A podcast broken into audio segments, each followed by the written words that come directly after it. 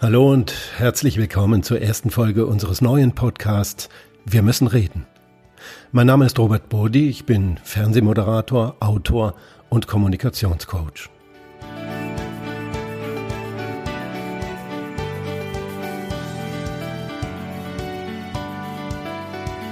Ich möchte an dieser Stelle jede Woche auf ein klar fokussiertes Thema aus unserer Kommunikation schauen. Das kann das Gespräch über wachsende Spannungen im Team sein, die Breitenwirkung eines politischen Themas oder auch das Verständnisproblem in der Beziehung. Es geht hier nur um Kommunikation und darum, was wir vielleicht besser machen können und wie. Hier wird nicht bewertet, es geht um Verständnis, denn nur wer versteht, kann auch Botschaften senden.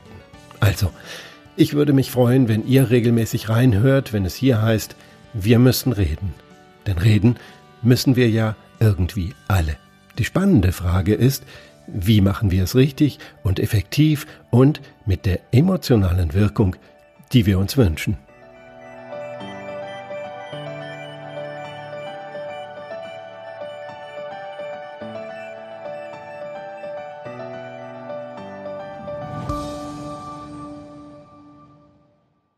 Die Versuchung ist groß, bei so einer Podcast-Premiere gleich das ganz große Thema anzupacken, den Paradigmenwechsel, das große Umdenken. Ich habe mir stattdessen eine ganz aktuelle Situation zum Anlass genommen für unser erstes Thema, Narrative, also die Geschichten, mit denen wir uns unser Leben erklären. Jeder Einzelne und auch wir als Gesellschaft mit denen wir dem Leben einen Zusammenhang geben, einen Sinn und die dem, was wir tun und erleben und dem, was wir erinnern und denken, Kohärenz geben. Wenn es die gibt, diese Kohärenz, dann ist im Gehirn alles in Ordnung. Dann sind wir zufrieden, dann verbraucht unser Gehirn am wenigsten Energie. Und genauso mag es das. Was haben die aktuellen Sondierungsgespräche und die dann wahrscheinlich folgenden Koalitionsverhandlungen in Berlin mit Narrativen zu tun? Braucht eine neue Regierung ein Narrativ? Und ist das dann sinnstiftend oder nur Spin-Doctoring? Gehirnforscher gehen davon aus, dass der weitaus größte Teil unserer Wahrnehmung das Ergebnis gedanklicher Konstruktionen in unseren Köpfen ist.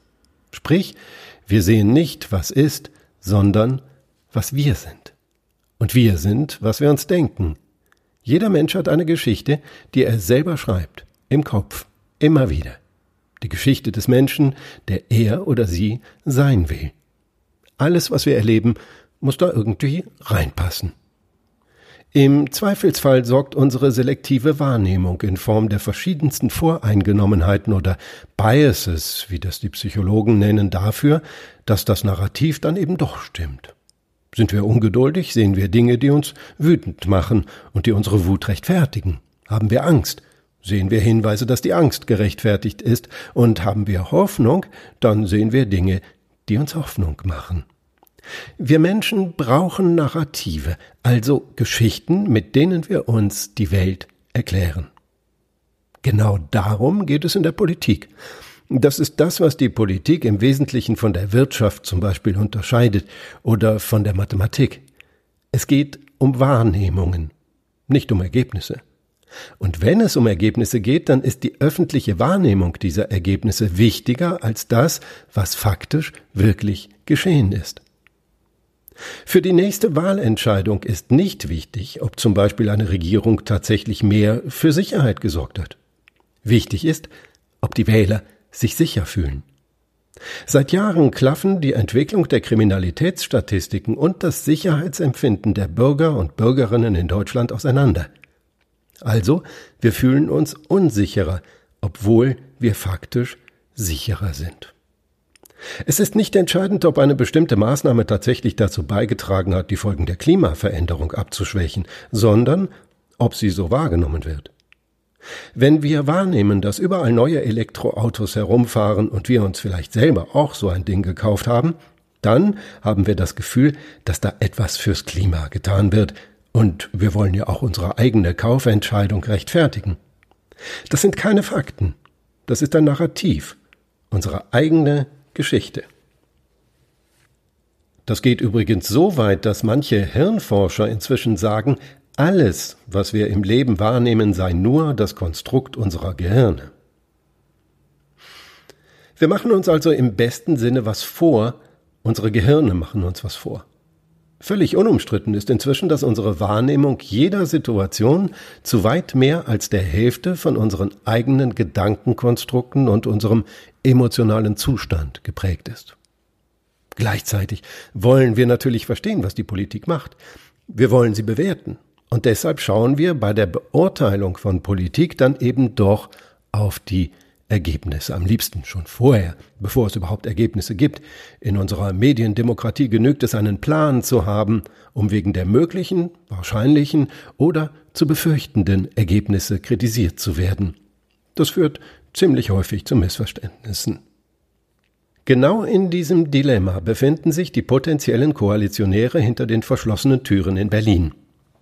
Sie müssen eine gemeinsame Wahrnehmung schaffen, ein Narrativ finden, also genau jene Geschichte erzählen, die die neue Regierung und die von ihr Regierten, also uns alle, durch die nächsten vier Jahre trägt. Vision hätte man das vielleicht früher genannt, aber seit Helmut Schmidt gesagt hat, wer Visionen habe, müsse zum Arzt gehen, traut sich das niemand mehr. Trotzdem muss irgendwie ein Narrativ her.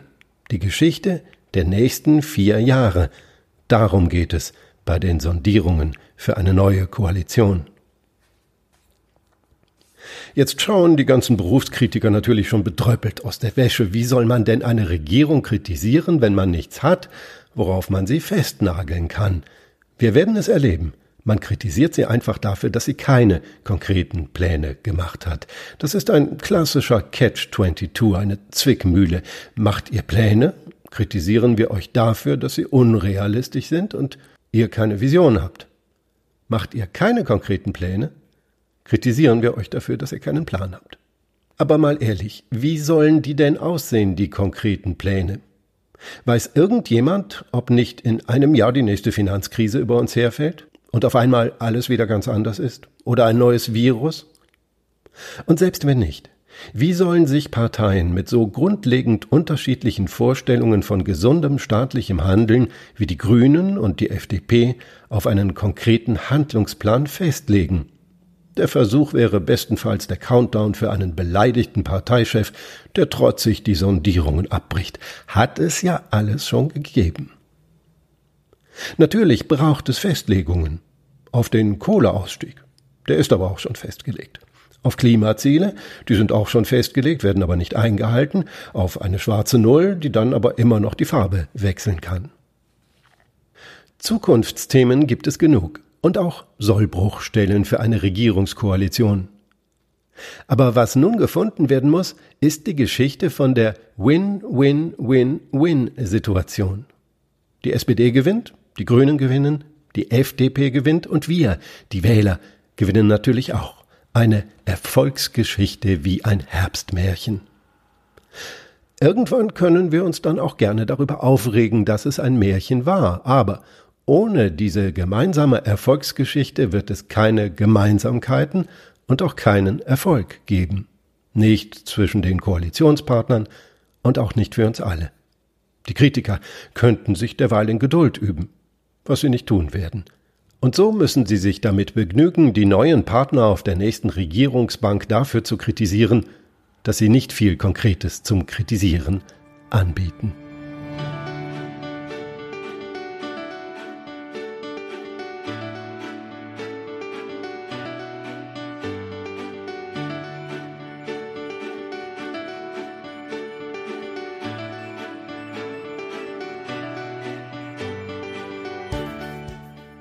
Ja, so viel für heute bei Wir müssen reden, dem Podcast rund um unsere Kommunikation im Job, im Alltag, in der Beziehung.